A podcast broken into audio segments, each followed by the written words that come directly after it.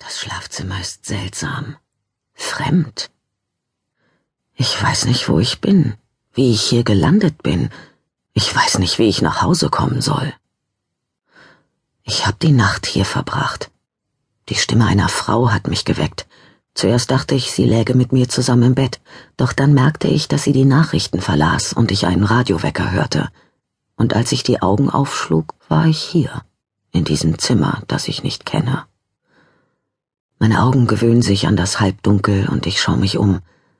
Ein Morgenmantel hängt an der Kleiderschranktür, für eine Frau, aber eine, die viel älter ist als ich, und eine marineblaue Hose liegt ordentlich über der Lehne eines Stuhls am Frisiertisch. Aber sonst kann ich wenig erkennen. Der Radiowecker sieht kompliziert aus, aber ich finde den Knopf, der ihn hoffentlich zum Verstummen bringt. Es klappt. Einmal höre ich hinter mir ein zittriges Einatmen und merke, dass ich nicht allein bin. Ich drehe mich um. Ich sehe nackte Haut und dunkles, grau gesprenkeltes Haar. Ein Mann. Sein linker Arm liegt auf der Decke und am Ringfinger der Hand steckt ein goldener Ring. Ich unterdrücke ein Stöhnen. Der Typ ist also nicht nur alt und grau, denke ich, sondern auch noch verheiratet. Ich habe nicht nur mit einem verheirateten Mann gevögelt, sondern vermutlich noch dazu bei ihm zu Hause, in dem Bett, das er normalerweise mit seiner Frau teilt. Ich sinke zurück, um mich zu sammeln. Ich sollte mich schämen. Ich frage mich, wo die Ehefrau ist. Muss ich befürchten, dass sie jeden Augenblick hereingeschneit kommt? Ich stell mir vor, wie sie am anderen Ende des Zimmers steht, kreischt, mich als Schlampe beschimpft.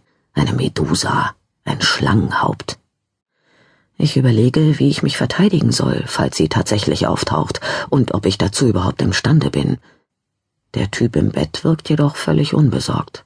Er hat sich auf die andere Seite gerollt und schnarcht weiter. Ich versuche ganz still zu liegen. Normalerweise kann ich mich erinnern, wie ich in eine derartige Situation geraten bin, aber heute nicht. Ich muss auf einer Party gewesen sein, in einer Bar oder einem Club. Ich muss ganz schön betrunken gewesen sein. So betrunken, dass ich mich an gar nichts erinnere. So betrunken, dass ich mit einem Mann nach Hause gegangen bin, der einen Ehering trägt und Haare auf dem Rücken hat.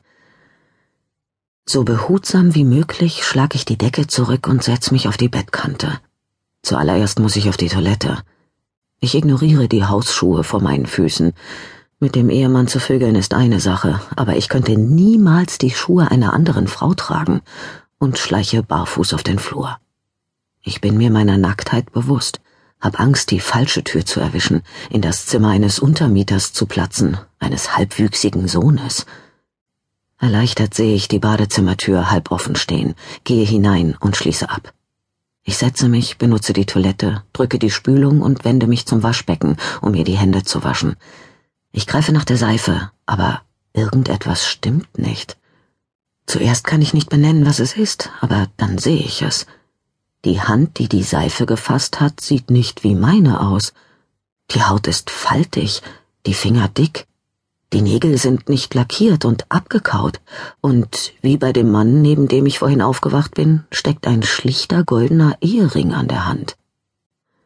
Ich starre einen Moment darauf und wackle dann mit den Fingern.